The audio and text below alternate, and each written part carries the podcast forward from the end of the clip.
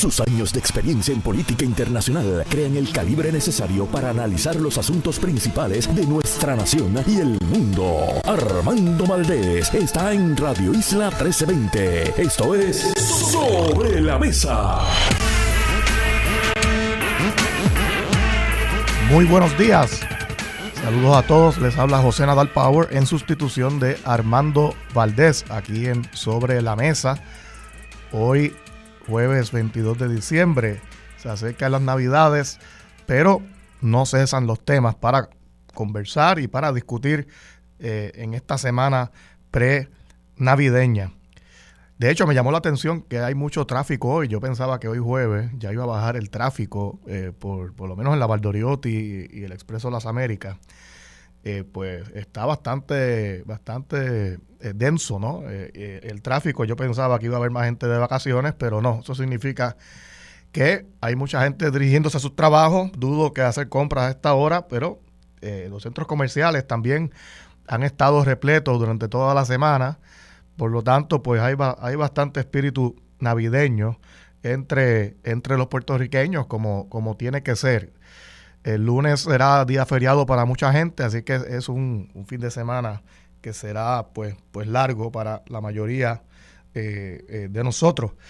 Bueno, hoy pues nos despertamos con una noticia que habíamos ya anticipado ayer, que es la, la visita del presidente de Ucrania, Zelensky, a Washington, D.C. Fue recibido por el presidente de los Estados Unidos, eh, Joe Biden, y la primera dama en la Casa Blanca. Allí hubo una reunión eh, bilateral muy importante entre el equipo de trabajo de Zelensky y de la administración Biden, ¿no? Todo el equipo de relaciones exteriores y de defensa eh, se le ha hecho la promesa de eh, nuevos eh, equipos militares, como las baterías de misiles de defensa Patriot, que son de las armas más avanzadas pues, que, existen de ese tipo de, para bloquear pues, estos proyectiles que estén llegando a, ciertos lugares de Ucrania. También más fondos de ayuda para la guerra de los, de, los ucranianos en la defensa que, que, tienen, que han tenido que, llevar a cabo ante la agresión de eh, Rusia a dicho país. Eh, Zelensky fue enfático no solamente en la Casa Blanca, sino también eh, cuando se dirigió posteriormente a todos los miembros del, del Congreso de los Estados Unidos. Fue muy enfático en decir que esto no es caridad, los fondos que se aprueben para Ucrania no, no son un, gasto, son una inversión en, la seguridad eh, y en el futuro ¿no? de eh, Estados Unidos, Europa, de todo el mundo pues eh, occidental, digamos, ante las amenazas que representa Rusia, que, que, ha pues demostrado que no respeta fronteras, ha demostrado que son capaces de cometer eh, barbaries, crímenes, de guerra, ¿no? Eh, que hemos visto ya evidenciados eh, en los lugares donde, se han tenido que retirar y, surge la evidencia, ¿no? De las fosas comunes, civiles muertos, asesinados por soldados rusos. Y se ve también en, en los ataques que están haciendo a las instalaciones civiles como de energía eléctrica, agua potable, que no son objetivos militares, pero ahora en el invierno pues son además eh, más importante todavía, ¿no? Para la supervivencia de la gente, pero a Putin, para Vladimir Putin no le importa eh, el sufrimiento que, genera su invasión ni, las consecuencias. Eh, ¿Cómo se va a solucionar este problema? Pues ya veremos. Más adelante vamos a discutir esta visita de, de Zelensky a Washington con el compañero Federico de Jesús, que tiene unos comentarios muy interesantes sobre este acontecimiento eh, histórico, ¿no? Bueno, ya eh, durante toda esta semana hemos estado advirtiendo y ha llegado el momento, hay una ola de frío eh, histórica, intensa en la mayor parte de los Estados Unidos.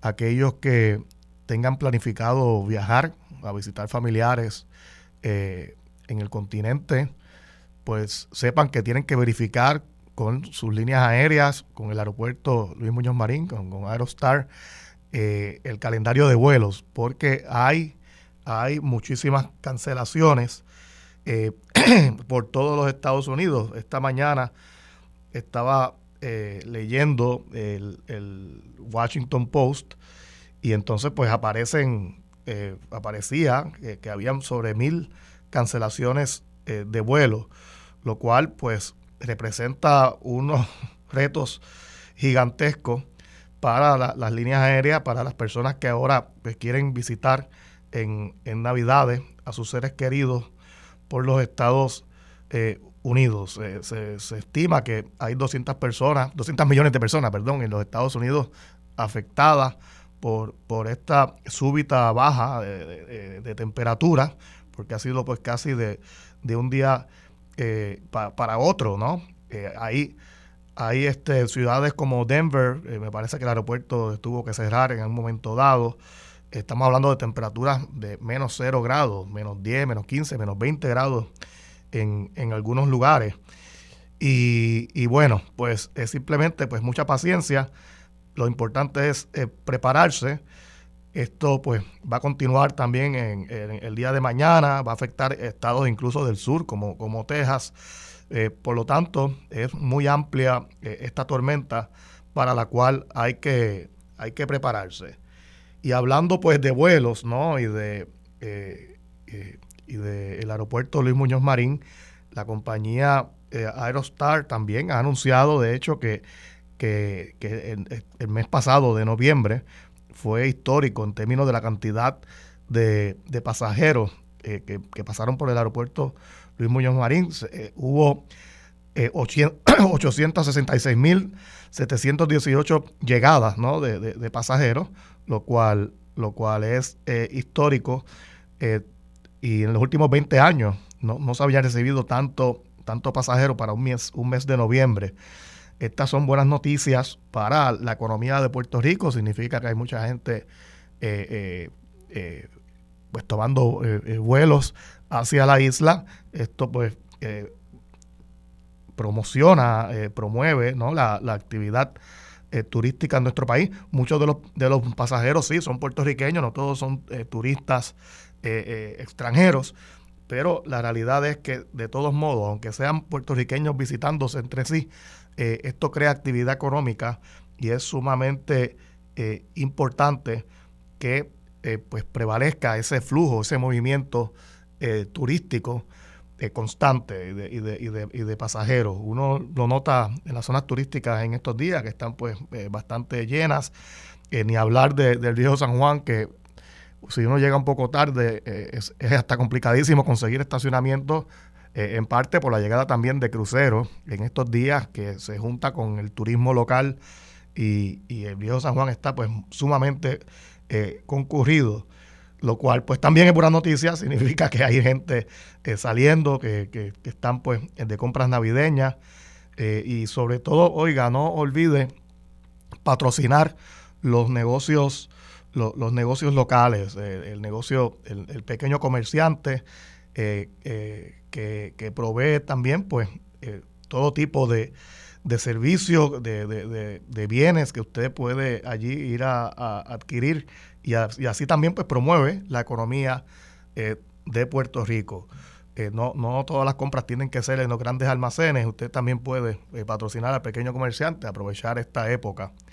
Y además, obviamente, que ya lo mencionamos en la semana, si usted quiere también, pues, participar, promover alguna buena obra, eh, es un buen momento también para dar y donar a algún tipo de, alguna institución sin fines de lucro eh, que, provea eh, servicios sociales a las personas mayores, a los jóvenes, para así pues, pues promover esas causas buenas ahora en esta época navideña.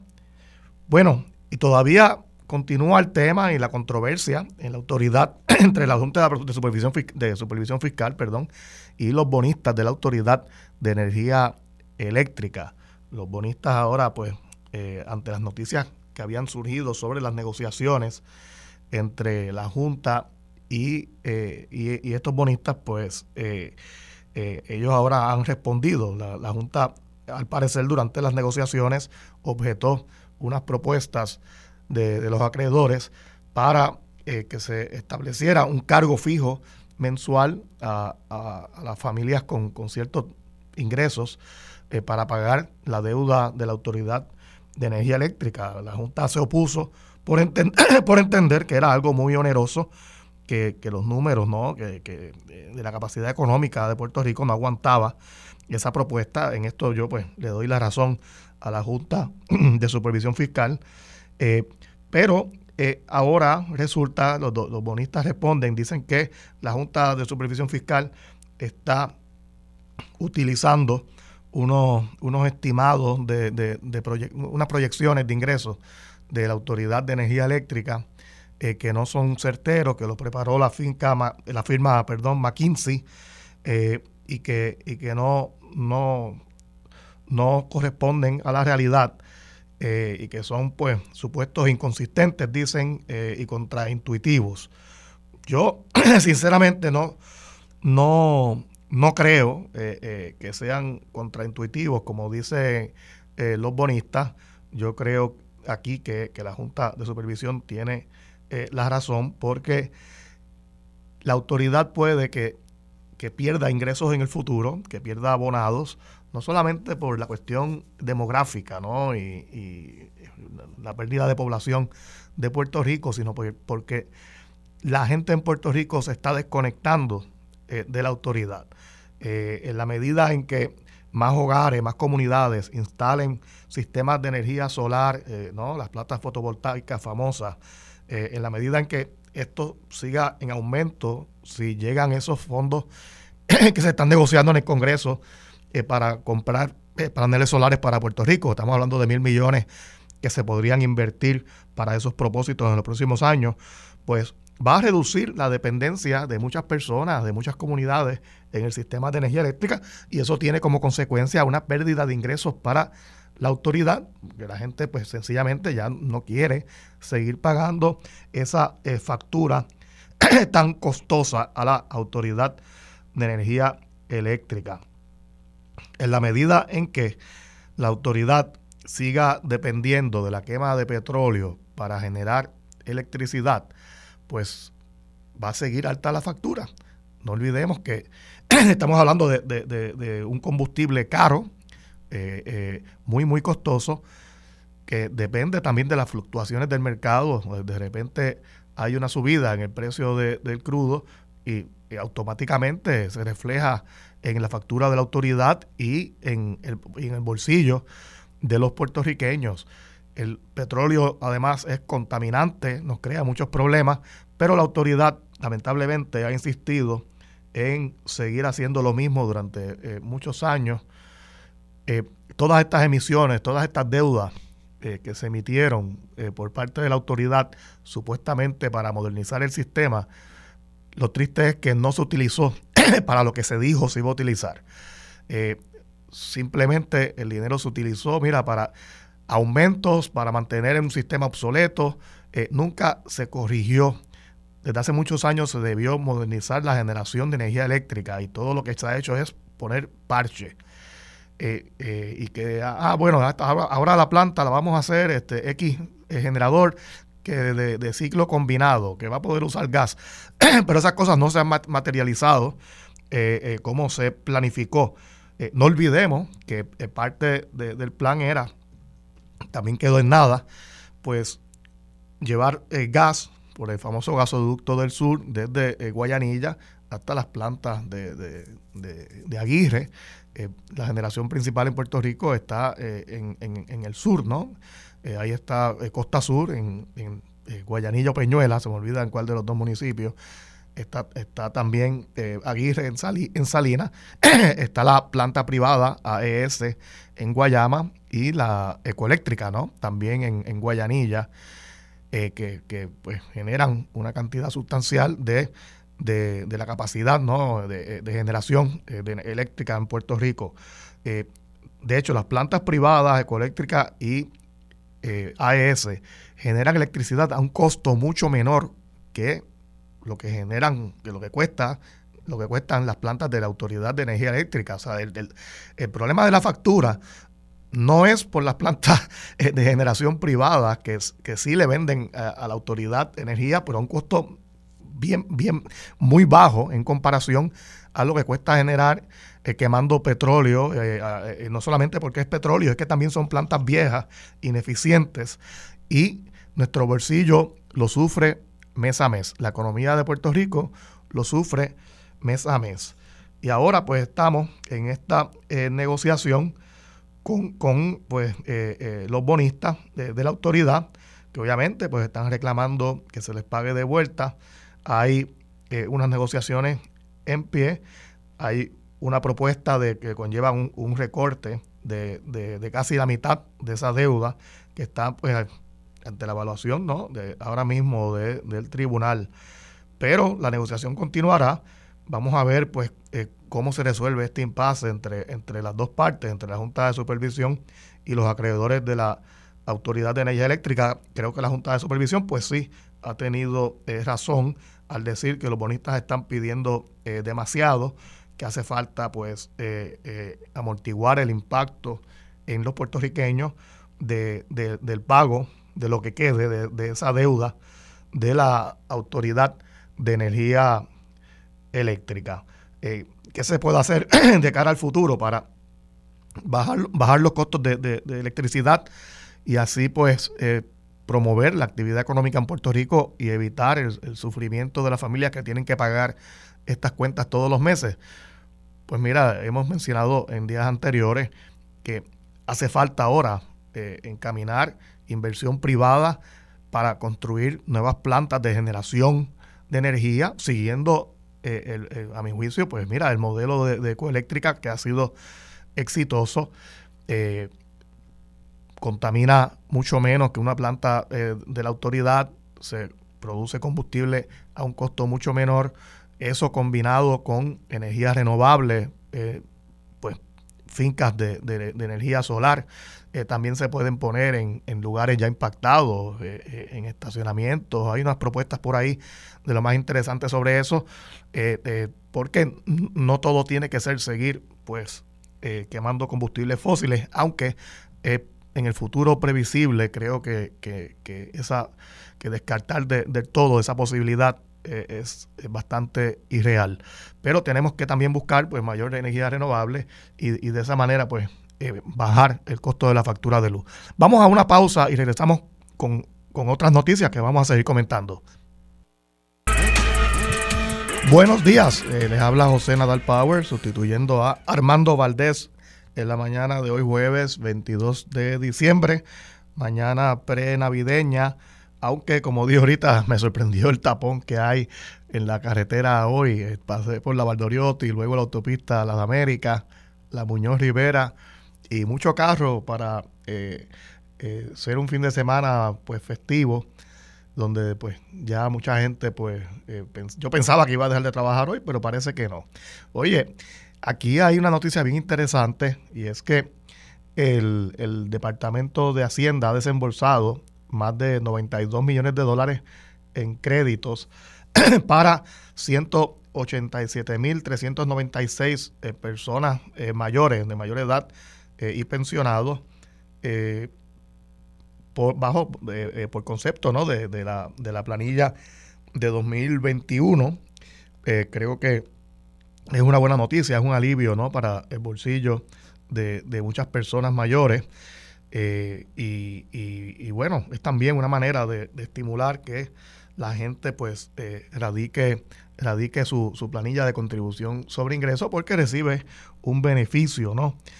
a la hora de, de erradicar la misma cuando pues eh, no se tiene los ingresos eh, suficientes. Además que el pago se, se, está haciendo de manera ágil, según se anuncia, a través de, eh, directamente se deposita en las cuentas de, de banco de los contribuyentes. en el año pues anterior contributivo, pues los desembolsos habían sido menores, a 82 millones, para 164 mil ciudadanos. Significa que ha habido un aumento en estos créditos, en estos desembolsos, y más ciudadanos, eh, eh, sobre 20 mil el, aumento, se han beneficiado de, estos eh, créditos, que de este dinero, pues que se le devuelve a aquellas personas que radiquen su planilla, que sean mayores de edad. Hay una noticia de lo más interesante que lleva tiempo rondando, pero hoy se destaca en uno, en uno de los de los diarios principales y también salió pues en, medios noticiosos de televisión ayer. Y es el tema de los parques nacionales. Eh, en específico, pues se ha estado informando sobre eh, el estado en que se encuentra el, eh, el, Parque de las Cavernas del Río Camuy. hubo unas vistas oculares por parte de miembros del Senado de Puerto Rico allí. me parece muy bien ¿no? que que, la Asamblea Legislativa esté pendiente a esto, porque estamos hablando de, instalaciones que son vitales para el turismo en Puerto Rico y también educativas. Estamos hablando de, un parque, en el caso de las cavernas de Río Camuy, único en su clase. Hay muy pocos lugares así en el mundo. Y si nosotros estamos promoviendo a Puerto Rico en el exterior para que vengan turistas, tenemos que asegurarnos de que cuando llegue ese turista, pues la experiencia sea acorde a, la promoción de la compañía de turismo. Eh, triste es que lleguen visitantes a Puerto Rico y entonces si nosotros los ponemos, hacemos un brochure, ponemos en, en, la página de internet de promoción una foto muy bonita de las cavernas de Río Camuy y cuando llegan el parque está cerrado o si está abierto, pues las instalaciones no están en buen estado, pues eso además de la decepción que se lleva el turista, pues habla muy mal de Puerto Rico, porque se, se riega la voz de que, de que aquí pues eh, eh, se, eh, se, está anunciando falsamente ¿no? pues los beneficios de, venir como visitante a Puerto Rico. Y, y, me parece algo que, que, que, requiere de mayor atención de, de las autoridades gubernamentales no solamente se trata del parque de las cavernas del río Camuy, estamos hablando también de los, de los, eh, de los balnearios. Hay, hay balnearios cerrados como el de Punta Santiago en Humacao, o por lo menos los centros vacacionales que habían allí están cerrados. Eh, también eh, las villas de Añasco. se informa que, que, que, son pues decenas las instalaciones que todavía pues lamentablemente que permanecen cerradas. Pensemos también en el zoológico de, Mayagüez. Pues, pues, ¿cómo es posible que, esas instalaciones pues, pues sigan así eh, cerradas al público?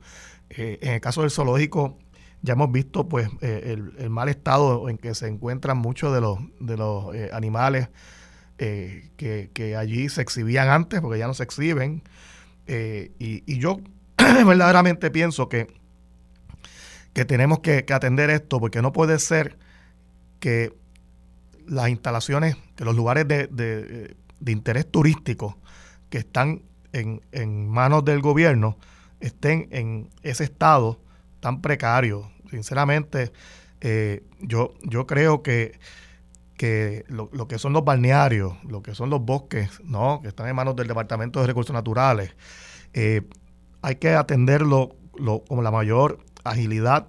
Eh, también incluyo aquí eh, instalaciones del Instituto de Cultura de, Puerto Rico, que tiene también pues, muchos museos que no están eh, en buen estado, lamentablemente. Aquí estoy leyendo, por ejemplo, que el balneario de Guánica también está cerrado desde que pasó Fiona. no se vislumbra cuándo va a, poder reabrir. Esto tiene un impacto pues en, en, la economía ¿no? de, los municipios eh, donde ubican estas instalaciones, porque llega menos turismo, hay menos consumo, eh, tiene un impacto incluso pues también hasta en, los paradores en estos lugares, porque muchas personas dicen, bueno, pues yo no me voy a quedar allí si, está cerrado el bosque, que está, el bosque o, la instalación que sea, está al lado, al lado del, parador. Eh, todavía está, por ejemplo, Playa Rosada en la Palguera cerrada, eh, Caja de Muertos, las instalaciones públicas cerradas también. Y mira, así no, así no se puede verdaderamente promover una, una, una industria turística eh, eh, que sea, que sea vibrante, ¿no? el gobierno tiene que asegurarse, si estamos gastando tanto dinero, ¿verdad?, del público, porque proviene del impuesto a las habitaciones de hotel, si estamos gastando ese dinero, millones de dólares en promover a Puerto Rico, tenemos que hacer unas inversiones similares en, en el destino, en asegurarnos de que esos lugares que enseñamos para que los turistas vengan, que eso, pues, asegurarnos de que esos lugares estén en buenas condiciones por lo menos que estén abiertos. hay muchos que están cerrados todavía. Y entonces los que están abiertos están a medio pocillo, a mitad. Eh, algunos centros vacacionales, que me parece que Boquerón es uno de ellos, pues solamente la mitad de las cabañas están habilitadas eh, para el público. Eso tiene eh, impacto económico, en este caso en Cabo Rojo, pero a la vez, como dije, habla mal de nosotros, ¿verdad? como país porque tú tienes que asegurarte de que el turista tenga una buena experiencia, de que el turista salga satisfecho y regrese y, lo diga a sus amigos, familia. Mira, lo pasé bien en Puerto Rico, qué precioso estaba ese parque de las cavernas del río Camuy. Lamentablemente, eh, pues eh, permanecen cerradas muchas de estas instalaciones.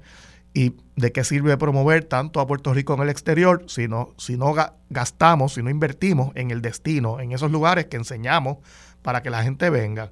Para asegurarnos que por lo menos sea parecido a como, a como estaba en la foto, ¿no?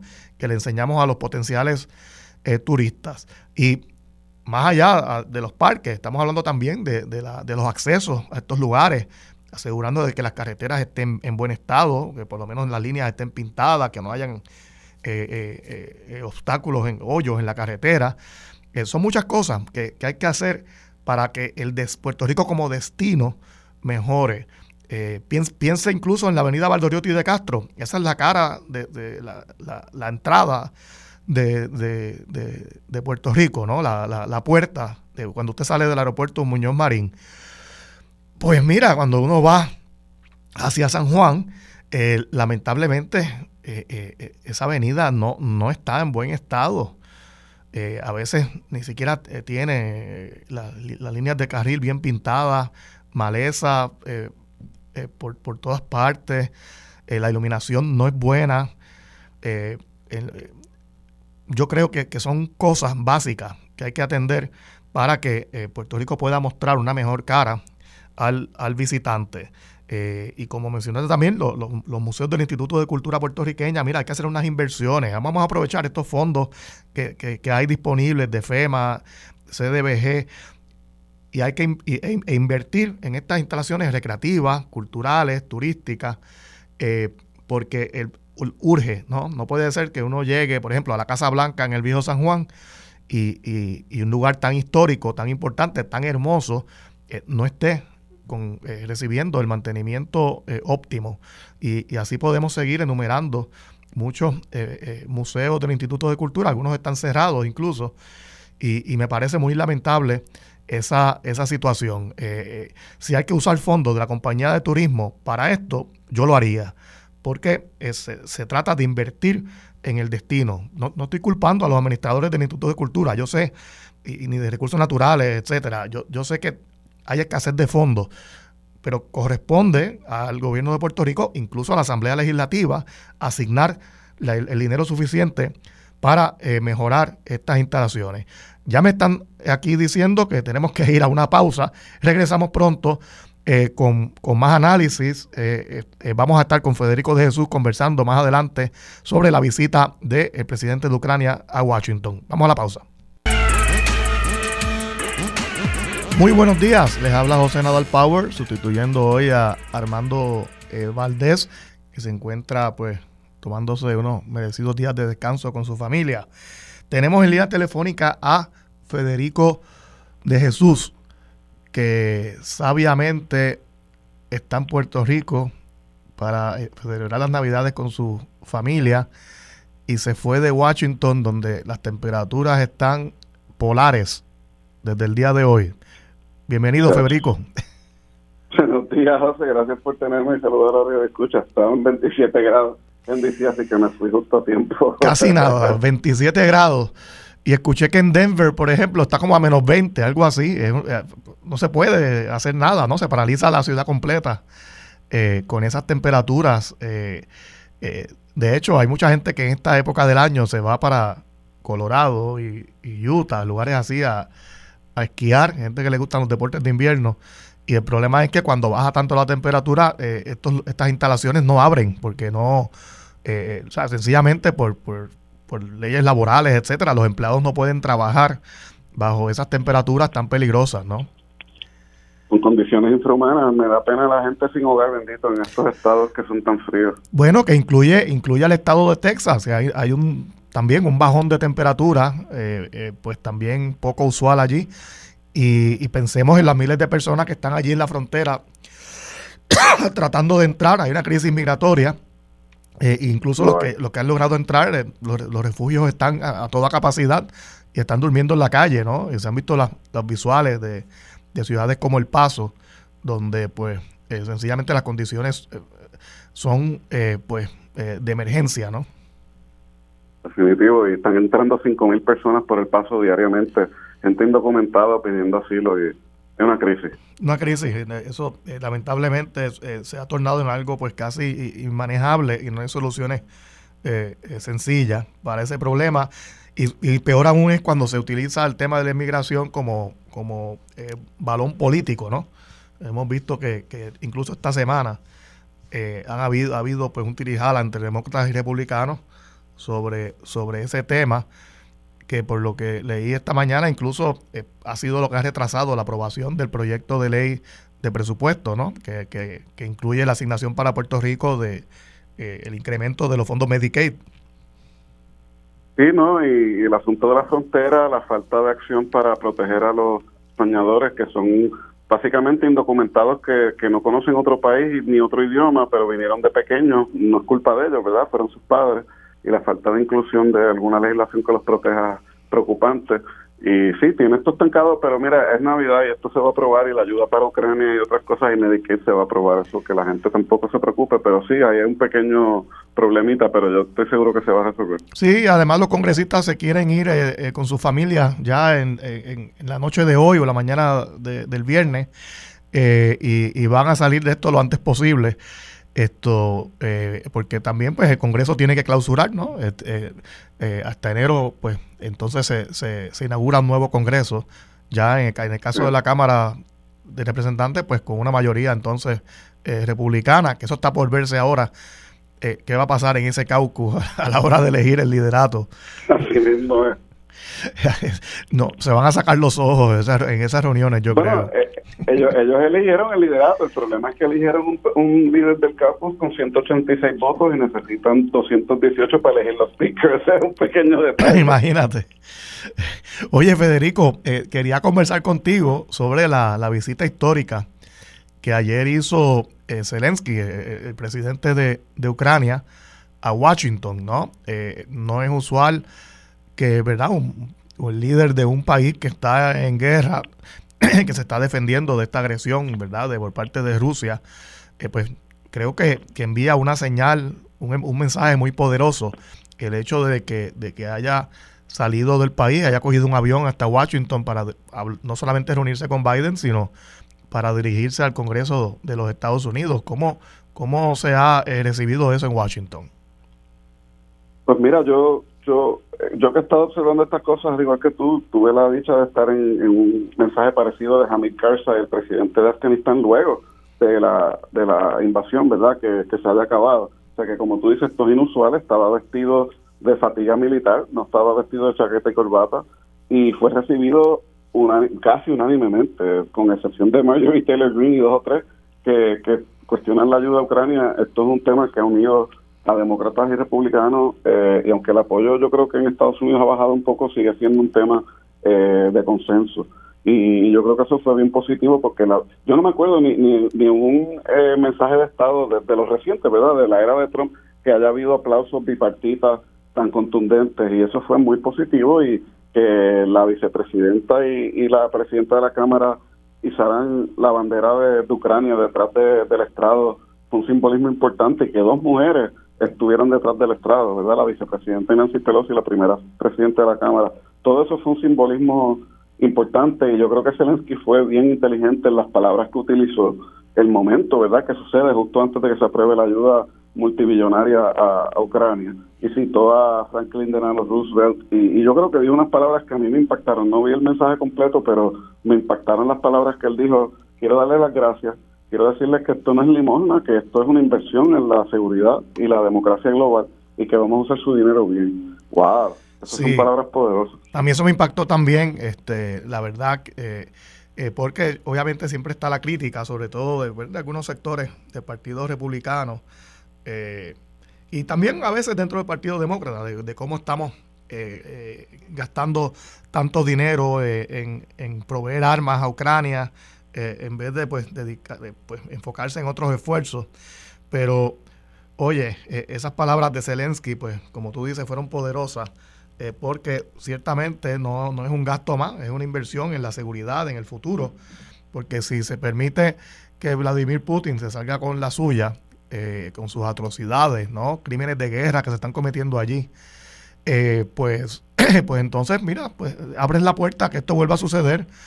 Son cosas que se supone que en el siglo XXI no ocurran, pero Zelensky, que diga, Putin nos ha llevado de vuelta eh, 100 años atrás en la historia, ¿no? Y, la verdad es que no podemos eh, permitir que, sigan sucediendo estas cosas.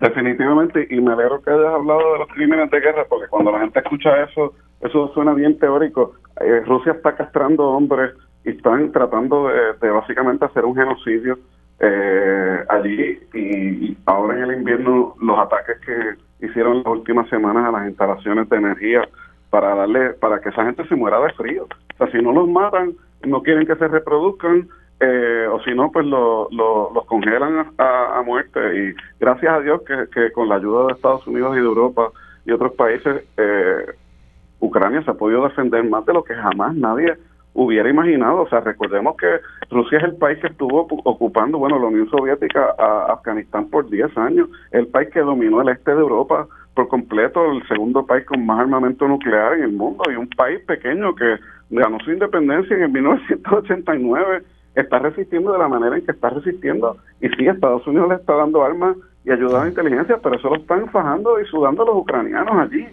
Eh, es así, y fíjate, y, y, y, algo que pone en evidencia, ¿no? El, el, en realidad, el, el fracaso militar ruso, ellos, claro, están cometiendo atrocidades, porque han sido incapaces de, lograr sus objetivos ¿no? Eh, militares y recurren pues a estos crímenes eh, como en, represalia, en venganza por eh, el, mal papel ¿no? que han tenido, el, desempeño de ellos en la guerra, al, nivel de que han tenido que recurrir a armas que provee un país, pues en términos militares secundarios como, como Irán, si no, si no fuese por esos drones que, Irán provee, pues, pues, eh, pues eh, era, hubiese sido peor aún el fracaso ruso, por lo menos con la, por lo menos con armamento propio, eh, no, no pudieron lograr su objetivo. Y, y, lo que están es básicamente pues destruyendo todo lo, lo, que pueden como, como muestra mi juicio pues del, del fracaso militar. Bueno, mira, es el, el, el, fracaso militar hasta ahora. Mi, mi preocupación, ¿verdad? Sin ser experto, pero, ¿verdad? Conociendo de, cómo sucede la historia reciente rusa, que la guerra en Chechenia, que es una de las repúblicas internas de, la Unión Soviética que se quedó en Rusia cuando el cambio de, del 91, eh, eso duró 10 años. Empezó con Yeltsin, acabó con Putin y tuvieron 10 años, ¿sabes? Sin misericordia allí. Y mi, temor es que si Estados Unidos no continúa la ayuda, eh, pues Rusia pues o se queda con esas áreas de, del Donbass eh, y Lugansk o, simplemente eh, pues es otro conflicto congelado como el de Georgia, el país de Georgia, no el estado. Sí, sí, sí, eh, Donde Rusia se quedó con unas áreas ahí y obviamente se quedó con la, la Crimea. y yo quiero también hablar de el compromiso de Estados Unidos no solamente estratégico militar, es un compromiso legal porque cuando Ucrania entregó las armas nucleares el acuerdo con la, con la con Gran Bretaña, Rusia y Estados Unidos era que le iban a garantizar su seguridad. y obviamente Rusia se echó hacia atrás y Estados Unidos está cumpliendo su palabra y, su, y sus acuerdos legales internacionales. Oye, Federico, lamentablemente se nos fue enseguida el tiempo para esto. Este es un tema del cual podríamos hablar por, por muchos muchos ratos, eh, pero te agradezco que hayas estado con nosotros eh, en la mañana de hoy. Y, y bueno, pues feliz Navidad y saludos allí a toda la familia eh, ahora que, estás por acá de visita para, verlos a todos ellos. Se los doy un abrazo y gracias por la oportunidad. Gracias, gracias Federico. Bueno, vamos a una pausa y regresamos. Aquí discutimos los temas legislativos con fuentes expertas, directas y sin miedo a hablarle al pueblo. Ahora se une a la mesa los legisladores José Pichi Torres Zamora y Ángel Mato. Buenos días, les habla José Nadal Power en sustitución de, de Armando Valdés. Ahora estamos, tenemos en línea telefónica a el representante Ángel Matos y al representante José Pichi Zamora. Buenos días a ambos. Buenos días, senador. Buenos días, Pichi. Buenos días, Puerto Rico. Y felicidades. Oye, Ángel. Oye, Pichi Ángel. Yo no sé si ustedes eh, pues, han salido todavía de sus casas, pero a mí me sorprende que siendo pues 22 de diciembre, jueves, yo pensaba que, que iba a haber menos gente trabajando por ahí, pero la, la Valdoriotti, el Expreso de las Américas, lo encontré eh, con mucho tráfico hoy. Yo, yo pensaba que la gente iba a estar más suave. Bueno, lo que sucede es que como la noche buena ha caído sábado y Navidad domingo, pues ciertamente, te voy a dar un ejemplo, hasta ayer la Asamblea Legislativa trabajó, ¿verdad? Y, y ya se fue de receso, la comunidad empresarial eh, hoy está trabajando, el gobierno ha dado este viernes 23 y el viernes 30, ¿verdad? Con cargos, o creo que sin cargos a licencia, eh, pero ciertamente, sobre todo el puertorriqueño que ama el peligro, que ha dejado sus compras navideñas para último momento, pues imagínate tú, hoy, mañana y el mismo 24 habrá un santo boricua que tratará de ir a plaza a buscar a imagínate. y, y, pero el, el, lunes 26 también es día de fiesta, ¿no? Si tengo entendido. Bueno, lo que sucede es que la semana que viene, el, ¿verdad? Más o menos, el, sector privado tiene más disciplina. Evidentemente estamos en receso gubernamental. Algunas agencias tendrán unos días, hay unos municipios que trabajan, otros cierran.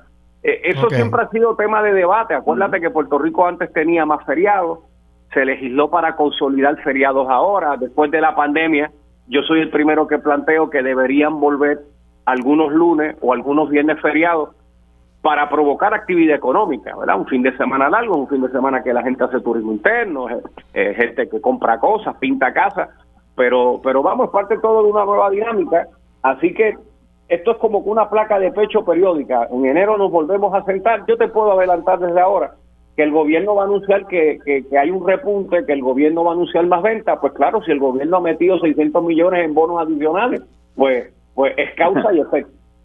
Si no aparece, si no aparece el IVU, ¿dónde se metió? No, muchachos, deja Pero la, realidad es que, mira, los centros comerciales han estado eh, llenos de gente en esta temporada navideña. Se nota que, que como que pues se ha normalizado la cuestión de, de la, del consumo, las costumbres, ¿no? Que, que pre-COVID, eh, de, en, en, términos de las navidades. Eh, porque, bueno, yo, yo no he ido a centros comerciales, pero la gente que ha estado eh, de compra me dicen que están todos abarrotados. Eso obviamente son buenas noticias para el Departamento de Hacienda. Eh, pero igual te digo, oye, en años anteriores yo he ido, he tenido la osadía de ir a, comprar algo de última hora el día 24 y a veces el día 24 hay menos gente que, que los días eh, previos. Bueno, yo te confieso que a mí me gustan los 26 porque después de la tormenta llega la calma siempre queda inventario y pues de nuevo eh, se requiere hay que querer mucho a un ser querido para ir un 24 a comprar un regalo. Yo, si tú supieras que yo temprano en noviembre mato todo eso, obviamente mis hijas y mis nietos viven afuera, pues tú sabes que hay una página de internet que tú compras y te hace el favor completo. En fin, eh, de nuevo, los que saben cómo yo regalo ya saben que su regalo está asegurado y contigo. ya va de camino y no es con Santa. Oigan, y, hablando de esto, ¿no? De, ¿verdad? del tema de la temporada navideña, les pregunto a ambos. Eh, veo que el aeropuerto anunció que ahí pues, hubo récord de noviembre de movimiento de pasajeros. Eso, pues, son buenas noticias desde el punto de vista ¿no? de, la, de la industria del turismo. Muchas, eh, bueno, sobre 800 mil personas que llegaron a Puerto Rico ese mes eh, eh, no, no, divulgaron los, datos de cuántos salieron, pero debe ser algo, una cifra similar. Eh, Y, son buenas noticias en el sentido de que, bueno, pues parece que esta temporada turística, pues, pues pinta bien por lo que se ve, por lo que se refleja los números. Y si continúan estas tormentas de, nieve y estas olas de frío en los Estados Unidos, más todavía, ¿no? Bueno, ciertamente falta lo que es el pico del pico de los invernazos eh, que Estados Unidos trae este fin de semana. De hecho, hay un frente áltico bien frío bajando hasta la Florida que que pondrá unas temperaturas a ese punto en donde si se alinean los planetas y consigue o un hotel, un parador, un alquiler a corto plazo barato, el pasaje se pone barato. Mira, eh, de la Florida a Puerto Rico es como coger un cajo a Mayagüez, o sea, un viaje relativamente corto. Eh, aunque quiero abrir un paréntesis, yo siempre, ¿verdad? Y a mí me apasiona mucho el tema del turismo yo a mí me encantan los números totales de los que entran y de los que salen, pero también me gustan los números refinados de cuántos son turistas hábiles y cuántos son, ¿verdad? Porque si Pichi salió a Nueva York a una gestión y volvió, y Pichi es residente de aquí, bueno, hubo una actividad turística que se llama viajar, pero Pichi no es turista. Y, ah, yo no, ¿verdad? Que no sea pecado que nos den un número más bajo pero más puro, porque de nuevo, cuando tú quieres hacer estadísticas sobre cosas ciertas, pues no me cuenten los de aquí porque me dañas la muerte. Pero también se da el caso de que llegan pues puertorriqueños que viven en los Estados Unidos o en cualquier parte del mundo que vienen a visitar a sus familiares y eso pues sigue siendo una actividad turística, ¿no? Porque es un, consumo que, que hacen Oye, y no lo digo y no lo digo en menosprecio ni, ni, ah, no, no, menoscabo, pero en, en cuando tú necesitas la mejor data posible, pues yo siempre creo en esas encuestas de salida, mucha metodología en el aeropuerto, porque eso ayuda a tomar decisiones. Oye, mira, le, voy a preguntar a ambos. Esto es un tema que, pues, que compete a la Asamblea Legislativa. Vi que hubo una vista ocular, eh, eh, me parece que fue del Senado, eh, Ramoncito Ruiz, estuvo en el Parque de las Cavernas de Río Camuy, pues inspeccionando las instalaciones. Se ha creado un debate sobre si se debe pues crear una alianza público-privada como la que hizo el alcalde de Bayamón ahora con, el Parque de la Ciencia para el Parque de las Cavernas de, Río Camuy. Eh, y, yo comenté ahorita, porque esto trasciende a, las cavernas de Río Camuy, eh, de, ¿de qué sirve estar gastando tantos millones de dólares en promover el turismo para que vengan turistas a Puerto Rico si esos lugares que les enseñamos en la foto, que incluye las cavernas de Camuy, que incluyen muchos balnearios, entonces cuando llega el turista o están cerrados o están en mal, están en, mal estado, yo creo que la compañía de turismo misma debería invertir más en estos lugares, eh, no dejarlo todo en manos de verdad de recursos naturales y el Instituto de, Cultura, etcétera, por el caso de los museos, porque no tienen, eh, estas agencias no tienen los recursos. Eh, yo creo que de algún modo hay que canalizar inversión en el destino, ¿no? En, estas instalaciones. ¿Qué, ustedes piensan de esto? ¿Cómo tú lo ves, Pichi, ¿qué tú crees? Mira, en el caso mío, yo que te puedo decir, o sea, yo creo que el anuncio de las APP de ambas, las cavernas de Camuy, como de hecho el anuncio que hizo el alcalde de Bayamón, que yo creo que todo el mundo lo aplaudió, pues mira, demuestra que el sector privado puede invertir en áreas de interés turístico en Puerto Rico. O sea, yo escuchaba personas, ¿verdad?, que pues nada, legítimamente en la democracia que vivimos hablaban en contra de la posibilidad de privatizar la administración, fíjate, porque no venden las cavernas. Las cavernas siguen siendo patrimonio de Puerto Rico. Pero obviamente, siendo el municipio el custodio, es lo que está buscando, ¿verdad? El alcalde en este caso, lo que está buscando, Gabriel, lo que está buscando es que un ente privado invierta, mantenga y provea el, la, la facilidad para para disfrute del puertorriqueño. Lo mismo que anunció el alcalde de Bayamón, y eso es bueno para Puerto Rico. Este, yo creo, mira, ahora mismo, yo hablaba hace una semana con la alcaldesa de, Vega Baja, María Vega. María Vega está súper interesada en, en, la playa de, ¿verdad? La playa que tiene allí, el complejo de playas que tiene allí, eh, en su municipio. Sin embargo, a veces se encuentra con, con personas en el gobierno todavía, siendo el mismo gobierno, que se niegan a que ella administre. Y nuevamente lo que se está buscando es que administrar poner en condición y que venga, ¿verdad? Tanto tú y yo, el puertorriqueño, el que ven. Las personas que vengan, como digo yo, invitadas a Puerto Rico, disfruten eh, del atractivo, de la belleza y, ¿verdad? Y, del turismo interno de Puerto Rico. Sí, sí, yo, yo, este, yo, yo pienso que de algún modo, ya sea con inversión privada, eh, los balnearios, eh, oye, puede incluir también el Parque de las Cavernas de Río Camuy. Yo, no descartaría eso si, si no hay recursos públicos para poner estas instalaciones al día, ponerlas en un nivel óptimo como deben estar. Eh, porque a mí me parece trágico, como ya mencioné, que, enseñemos el Parque de las Cavernas de Río Camuy en, en, la promoción turística. está, cerrado con candado. Y, cuando llegue el turista está cerrado o, si está abierto, pues en malas condiciones. Eh, y, esto incluye a los museos del Instituto de Cultura, incluye muchos lugares, bosques nacionales eh, que, administra el, Departamento de Recursos Naturales, que, están cerrados algunos de ellos y si están abiertos de nuevo, pues no hay mucho, están en mal estado. y, pues, ¿qué dice de eso de Puerto Rico como destino? Ángel, tú que has analizado tanto el, tema de turismo, ¿qué tú crees? Varios asuntos. El número uno, yo nunca tendré problema con buenas alianzas público-privadas. Y añadí el elemento de buenas porque además de que sean rentables económicamente para el que viene a operar y para el gobierno de Puerto Rico, yo que hice la denuncia de la privatización de las cavernas de Camuy, que, que hay un poco de descuido y de abandono gubernamental para que entonces el tercer sector intervenga. Estoy hablando de, de las cavernas del río Camuy el problema es que el turismo de naturaleza se disfruta como está.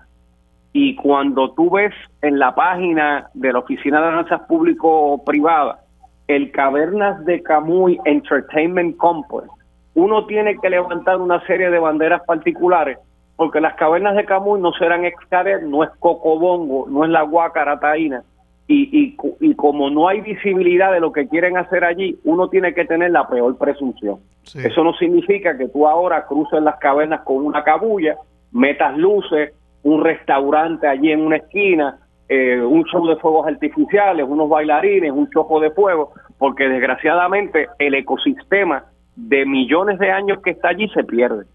Ciertamente, el parque de las cavernas de Río Camuy que tiene como tuvo áreas para acampar, que tiene como tuvo áreas para senderismo básico, intermedio y hardcore, porque hay unas rutas que si usted no tiene la actitud física, no se tire porque después hay que sacarlo con grúo pateca. Bueno, y, había también este zip line, ¿no? Ahí. Eh. Hombre, claro, pero no como encontramos que ahora hay unos zip lines que, que, yo no los puedo endosar porque comprometen estalagmitas, estalactitas y, y formaciones de millones de años, que simplemente es innegociable.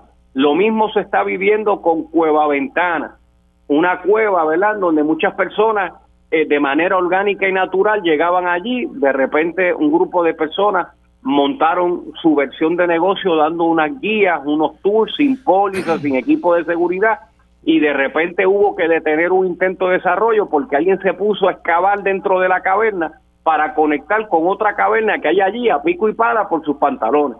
Y volvemos. Así no se puede.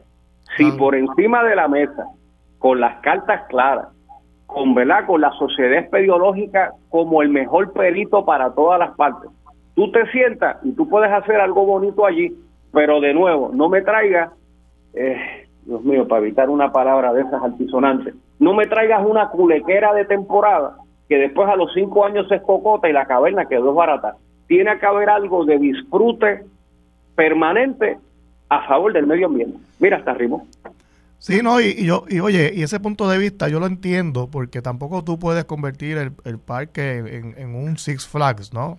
Tiene que ser un lugar eh, que, de respeto a la ecología, ¿no? del sitio. Eh, pero la medida en que eh, pues tú pues crees actividades ahí pues yo, yo no veo nada malo en que haya un lugar eh, pues para un restaurante allí siempre y cuando pues sea algo respetuoso al ambiente por, el área del parking. Pueden haber actividades que generen ingresos no, ese ese no es el problema pero entiendo el punto de vista de que hay que tener pues respeto al medio ambiente. No puede ser un Disney World ahí no este tiene que ser un lugar pues eh, pues como, estamos hablando, como, y como siempre se, concibió el parque, ¿no? Como un lugar de, de, disfrute de la naturaleza, de, de, de, de, disfrute del silencio y de, y de los sonidos de la naturaleza, ¿no? No, no, no queremos música a alto volumen ni nada por el estilo. No sé si Pichi está de acuerdo con, con eso. No, totalmente, porque acuérdate que en el caso de, de las cavernas y cualquier otra, ¿cómo te digo? Este, área de Puerto Rico que se pueda utilizar este, para el turismo y el disfrute, que sea ecológicamente sensitiva, y eso incluye las cavernas que ha mencionado, y Ventana y las cavernas de Camuy y otras, eh, las playas, porque las playas obviamente tampoco vamos a construir en medio de la playa. O sea, tenemos que, o sea, la, alternativa de desarrollo se puede hacer, se puede realizar este, siendo este, mentalmente sensible con el ambiente, eso no es problema. Eh, mi punto es que si el gobierno no tiene el capital, pues claro que el capital privado puede llegar. Y, yo entiendo a Ángel, o sea, porque la realidad sí, yo no quiero que alguien venga de momento y destruya la caverna de Camuy. Nuevamente, eso es patrimonio de Puerto Rico.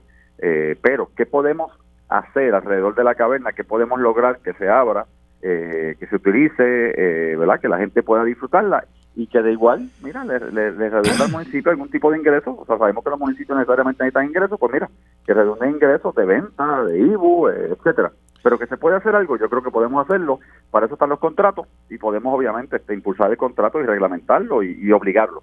Claro, entonces, ¿verdad? No sé si viene un, cambio de tema. En la dirección de Pichi y lo que Pichi estuvo trabajando con la alcaldesa eh, María Vega, mira, aquí desde hace cinco años hay una ley del compañero Bian Changleró y mía para que el balneario, el de Fajardo, el de Luquillo, el de Humacao, pasen a los municipios y todavía el gobierno no termina el proceso de traspaso. Y yo te garantizo que el alcalde de Cabo Rojo le sacaría mucho beneficio a casi 300 unidades de apartamentos en el balneario de Boquerón que no están en uso, además de la remodelación, ¿verdad? Y el embellecimiento de esa playa. Lo mismo en Humacao, lo mismo en Luquillo, lo mismo en Seven Sea. Que también es que el gobierno tiene que también poner de su parte porque eso es una ley firmada ya hace cinco años y todavía no se ejecutan los traspasos. No, no, estoy de acuerdo y, además, eh, mira, eh, no, solamente creo que, ¿verdad? Que, muchos municipios harían mejor trabajo que, las agencias del gobierno central. Eh, esto, muchas de estas instalaciones pueden ser administradas por, por empresarios puertorriqueños que pensando yo, por ejemplo, en las cabañas de muchos balnearios que están cerradas todavía, desde María, incluyendo creo que Punta Santiago.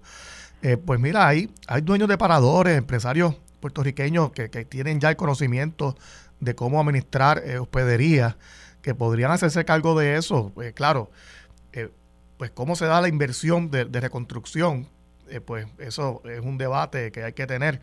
Pero yo creo que hay tanto potencial, ¿no? de, de, buscar, de, repensar la manera en que se han administrado estos balnearios. No tiene que ser la, no tiene que ser la, la, compañía de parques nacionales directamente. Yo creo que ni los municipios directamente pueden haber unos operadores eh, eh, que, que, tengan conocimiento de, de, estas cosas y que las mantengan en, en buen estado. Esto, porque me parece, ¿verdad?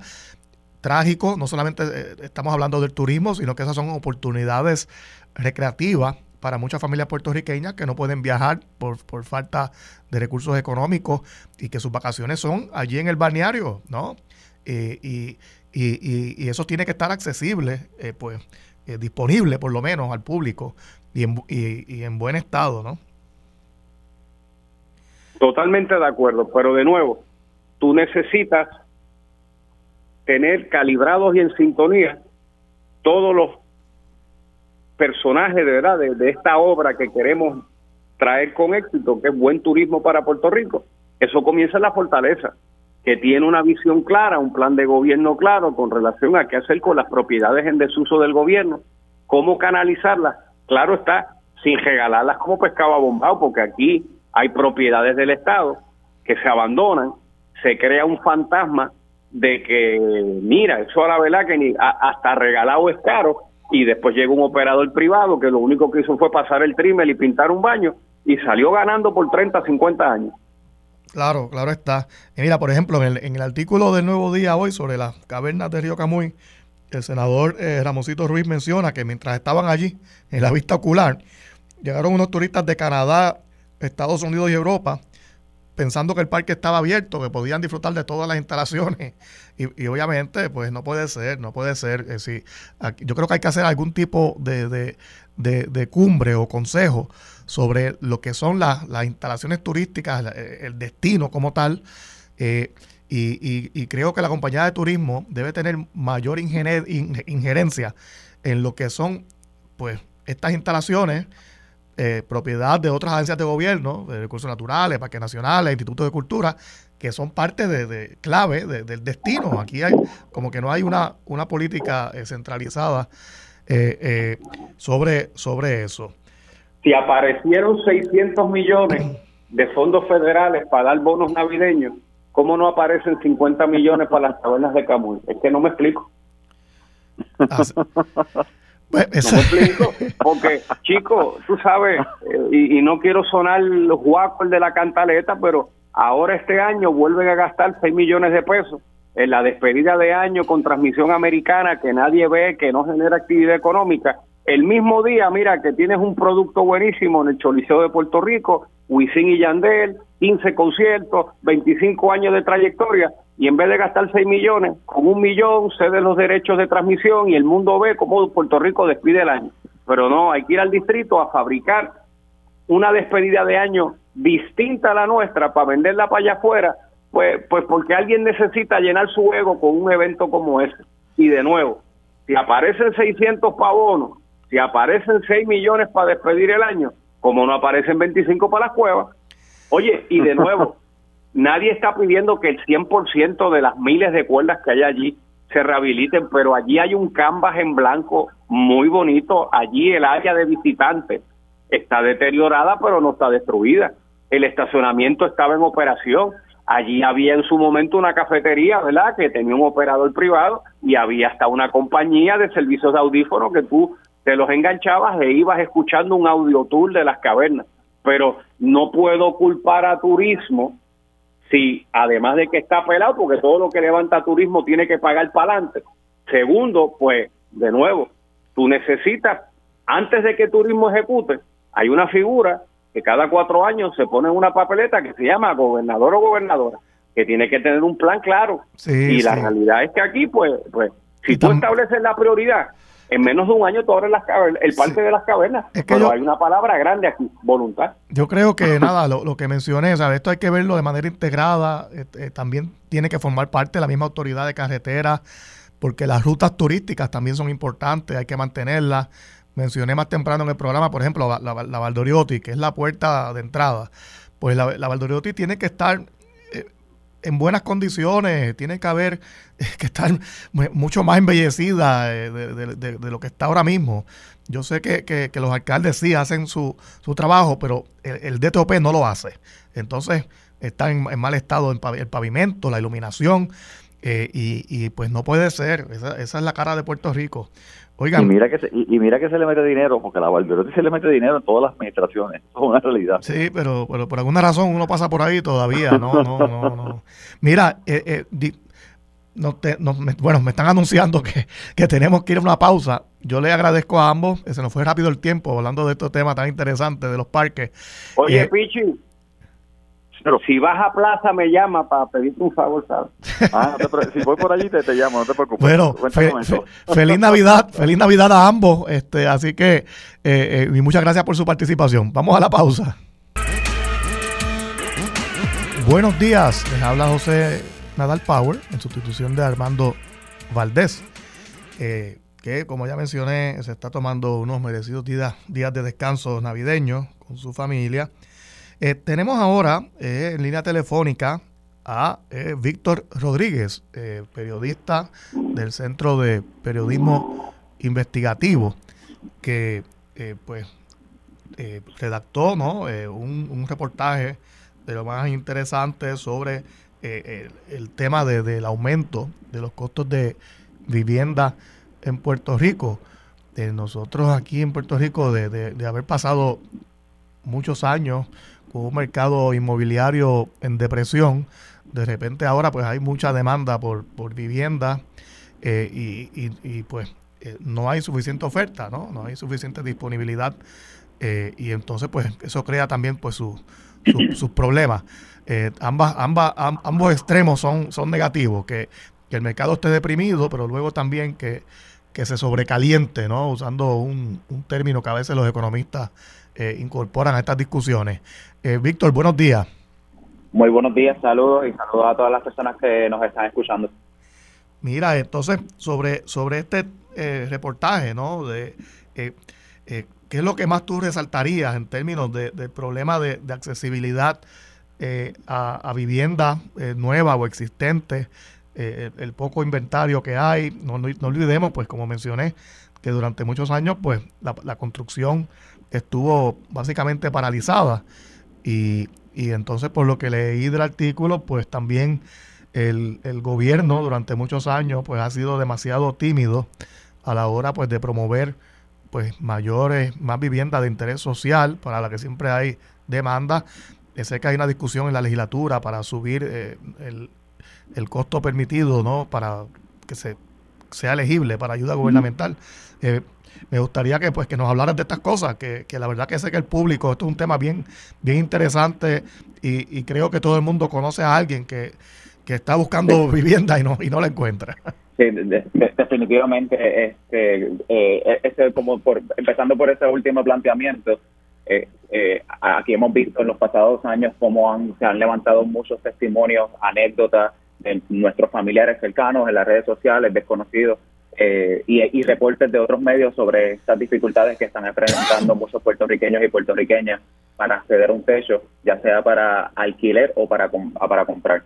Eh, pero comentaba ahorita el tema de, que los extremos pues son muy nefastos para esta situación, o sea, que no haya eh, pues un, mercado que se esté moviendo, pero a la vez que entonces que, que se esté moviendo demasiado y que la oferta sea limitada creo que el problema que nosotros señalamos en esta investigación es que sí se está viendo todo este movimiento de, transacciones, de, sobre todo de, compras de propiedades, pero el problema aquí radica en quiénes son estas personas que están comprando, este, para quién se está eh, moviendo los bienes raíces en Puerto Rico en, estos momentos y quiénes se están viendo afectados en el acceso de una vivienda creo que uno de los planteamientos más importantes de esta investigación es que si bien el gobierno cuenta con programas que están asistiendo a personas para acceder a una propiedad, ya sea para una primera compra, ya sea para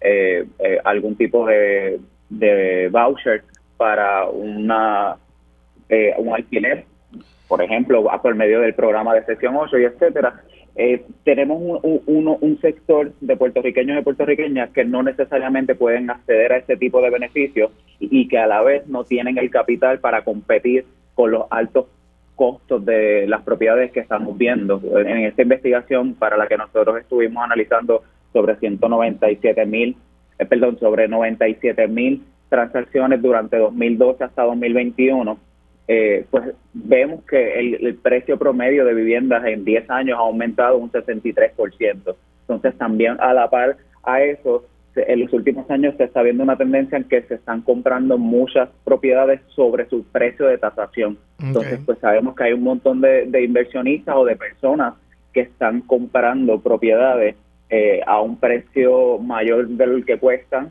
y acaparando propiedades para otras eh, eh, inversiones como alquileres a corto plazo, etcétera, eh, y no necesariamente para una residencia. Entonces, esas personas que están en medio, que no tienen un capital amplio, pero que tampoco tienen unos ingresos bajos para poder acceder a ciertos subsidios, pues se están viendo en esta encrucijada de cómo conseguir una vivienda para residir en Puerto Rico. Mira, y, hace, hace varios meses se, generó una, una, una controversia por un proyecto de ley ¿no? de Tatito Hernández para eh, buscar que se que se informaran pues sobre las transacciones eh, en efectivo, ¿no? De compraventa de, de vivienda. Eh, obviamente, pues hubo mucha posición, ¿verdad? De los bancos, del sector de construcción. Eh, pero es curioso que este dato que tú informas, y, yo la verdad que no, no le veo una, una explicación sencilla, o, sea, creo que no hay una sola explicación para esto, ¿no? Una sola causa. Eh, este incremento rarísimo, eh, llamativo, de transacciones en efectivo en, las compras, ¿no? Vi que recopilaste esas esa estadísticas y, y, y, es bien, bien revelador eso, ¿no? Es muy curioso. Sí, eh, como comentaba, este proyecto de ley del, del presidente de Cameral, Rafael Hernández, eh, pues ha tenido y ha encontrado muchos reparos entre entre abogados notarios en la industria de los bienes raíces por, eh, porque realmente pues eh, de alguna manera vendría a visibilizar un algo que, que, que, tiene mucha opacidad no o sea eh, cuando nosotros estuvimos haciendo esta investigación junto con las compañeras Damari Suárez y Omar Umaya Sosa Pascual no, nos encontramos que en Puerto Rico no hay ninguna agencia este, que contabilice o, más bien registre eh, estas ventas en efectivo, este, lo cual pues también de alguna manera pues no, nos levanta bandera en cómo se puede planificar un acceso a vivienda sin tener o contar con esa con esos datos o esa, o esa situación. El registro de la propiedad, que presumiblemente es quien eh, lleva estos conteos, se negó a entregarnos eh, su base de datos eh, con esta información que es pública. Eh, y por eso entonces nosotros este, recurrimos a hacer estos análisis por medio de, una plataforma privada que sí lleva algunos de estos registros, pero no son todos. No, no se conoce cuál es el impacto real que está viendo el, el, sector o este mercado en Puerto Rico respecto a las, a las ventas en efectivo. Lo que sí, sí entonces pudimos notar que en el registro que lleva esta plataforma privada eh, sí se vieron un aumento en sus propias eh, acciones o, sus propias dinámicas de, registro. O sea, eh, entre 2012 hasta 2021 se ve un incremento de 740% en las transacciones de, compras de propiedades en efectivo. Eh, pueden ser muchos los factores, o sea, sé que en la opinión pública se ha discutido mucho el, la influencia que pudiera estar teniendo eh, los inversionistas que llegan a través de los decretos de la antigua ley 22, ahora ley 60, eh, que pues desde 2020 hacia acá se le reinstituyó eh, como requisito comprar una vivienda en Puerto Rico. pero no obstante, no, son, no es el único factor, es que también pues ha, ha habido un interés de los propios puertorriqueños y puertorriqueñas en que ven la posibilidad de que está llegando mucho capital para comprar a sobretasación y por y, en efectivo que pueden tener un dinero inmediato eh, y pues entonces la ponen a la venta. Eso eso estaba pensando porque es que yo sé que se menciona la ley 22, pero yo yo no la adjudicaría a la ley 22 eh, eh, esto, ¿no? Porque pues uno puede entender pues que sí, hay lugares como Dorado, etcétera, tal vez Rincón, pues que, que tienen el condado, ¿no? Pues que son lugares que ya de por sí eran lugares caros eh, y ahí se han incrementado mucho pues, el valor de la propiedad. Uno podría decir que sí, que han llegado inversionistas, pero al ser algo que ha, sucedido en todo Puerto Rico, lugares donde pues en realidad solo puertorriqueños se mudan, pues, pues me parece que, las causas deben ser otras.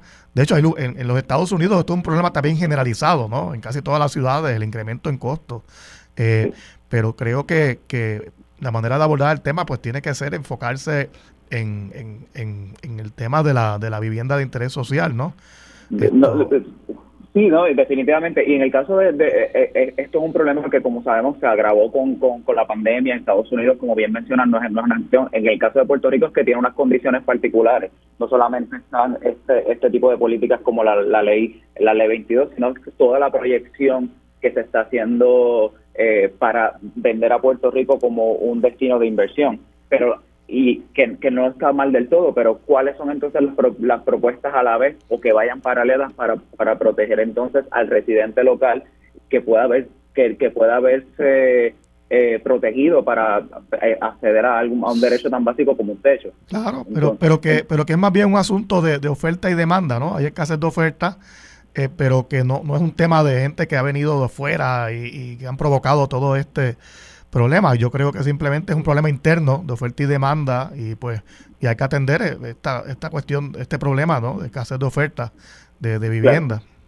Sí, pero un dato muy un dato también ahí eh, eh, que es bien importante, particularmente con, con las personas que están llegando con este beneficio de los decretos de la ley 22, es que si bien, como comentaban, no es el, el único factor, lo cierto es que cuando nosotros miramos los datos de dónde estas personas están comprando o en qué segmento están comprando, encontramos que el 46% de las compras que están haciendo estos, estos inversionistas se están dando en segmentos donde los puertorriqueños y puertorriqueñas tienden a comprar, o sea, son estos segmentos más de propiedades de interés social. Entonces también ahí es como que, o sea, están llegando estos inversionistas, pero ¿dónde se están este, ubicando y qué es lo que están entonces comprando para, para residir? Entonces eso es un factor que si bien no es el único, pues sí vemos por datos o a través de los datos del análisis que hicimos, que, que sí de alguna manera pues están haciendo un disloque, porque muchos de estos inversionistas sí, por el, regla, por, la,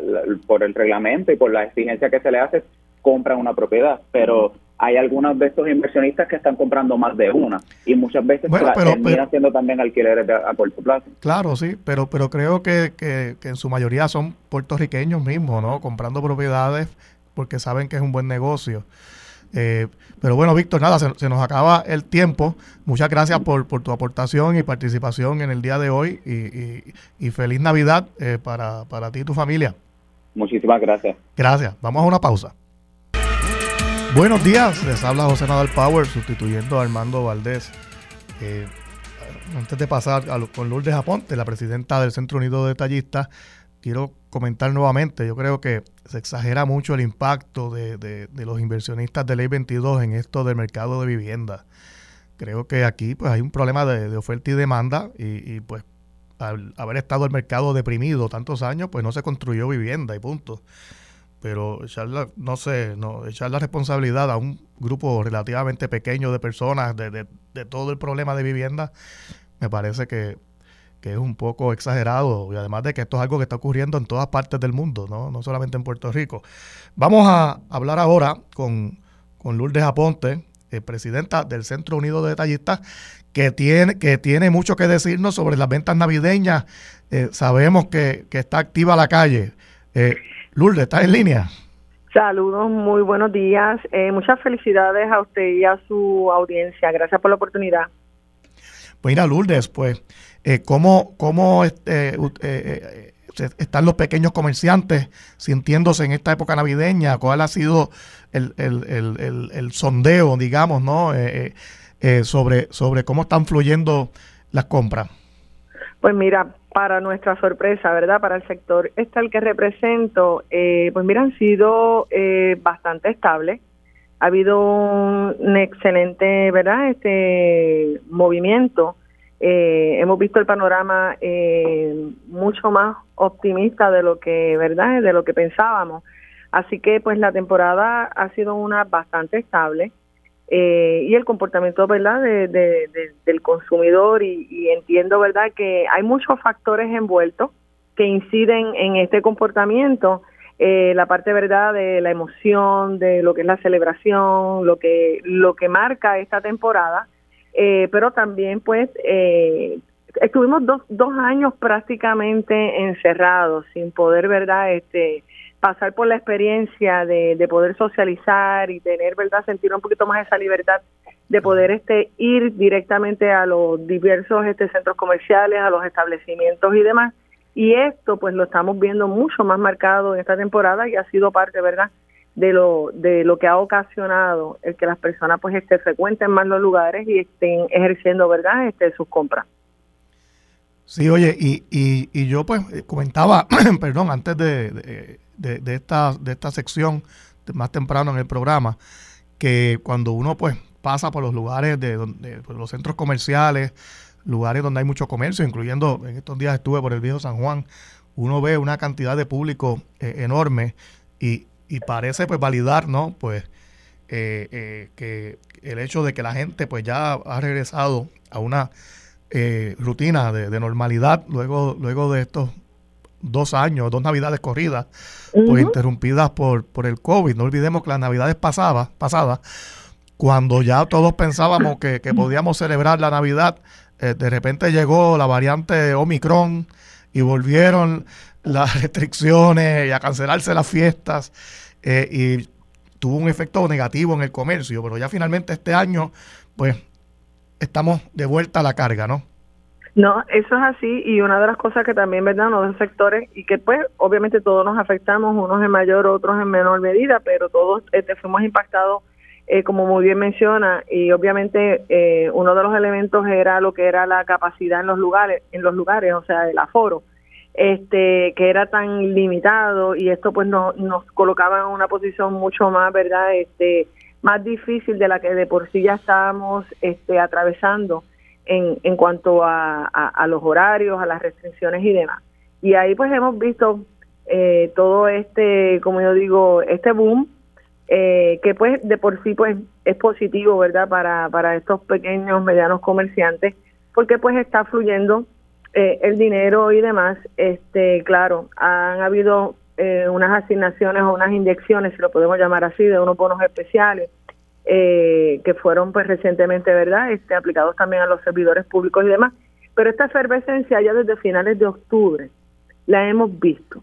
Después vino lo que fue el miércoles naranja y las ventas han sido consistentes. O sea que dentro de la situación de crisis que estamos a nivel de país, entiéndase también la inflación y todos los retos, ¿verdad?, que tenemos día a día, nos hemos mantenido que no puedo decir que sean como hubiese querido tener la buena nueva de que eran las bonanzas de los tiempos anteriores a los años pasados, pero dentro de dentro de las circunstancias pues estamos ahí luchando. Y pues todo indica, ¿verdad? Y las proyecciones son a que nos hemos mantenido. Sí, yo yo creo que hay muchas señales, de hecho mañana voy a ver si puedo tener eh, los datos al día de cómo van los recaudos del IBU, del Departamento de Hacienda, que creo que eh, los números han sido muy positivos y, reflejan ¿no? el aumento que ha habido en el consumo. Yo estuve hablando también más, temprano hoy eh, de, pues por ejemplo, Aerostar informa de un aumento de viajeros también en el aeropuerto. Hay, hay, hay, hay mayor gasto por parte del consumidor en Puerto Rico y, se nota en muchos renglones. De hecho, ahora estábamos hablando de, del problema de la escasez de vivienda y es que la gente la gente también quiere, la gente quiere comprar vivienda, pero no se, no se ha construido suficiente. Eso provoca pues un aumento en, los, en el valor de la propiedad. Eh, eh, eh, pero, claro, venimos de unos años donde hubo un tremendo estancamiento en, estos renglones y ahora pues vemos cómo pues se ha notado una mejoría eh, en el consumo en general, ¿no? Eh, eh, y lo están viviendo ustedes, ¿no? Los pequeños y medianos comerciantes, que son, pues, parte fundamental de, nuestra economía.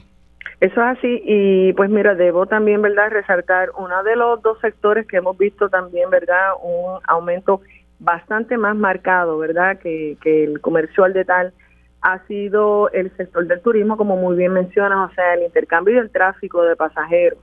Eh, todas estas eh, localidades eh, están llenos a capacidad, ¿verdad? Lo que lo que son este estos paradores, etcétera. todo lo que se ha fomentado, ¿verdad? Que ha traído también consigo lo que es el turismo interno este y los visitantes del exterior. pero, y esto ha traído consigo también, se ha sumado a lo que usted menciona de los alquileres, pues lo que son los alquileres a corto plazo. Claro. Que ha sido una forma eh, de negocio que ha visto el dueño de la propiedad para obtener mayor beneficio de esos alquileres. Eh, una fuente de ingreso para, para, para, miles de puertorriqueños, una fuente de ingreso nueva que, que han descubierto en los últimos años. Y, y, yo creo que eso es bueno, ¿no? Eh, claro, todo, nada en exceso es positivo, pero, pero creo, pero creo que, que, los alquileres a corto plazo llegaron para quedarse y, y, y, han beneficiado a, a, muchas familias puertorriqueñas con, con, con ingresos nuevos, ¿no? Eso es así.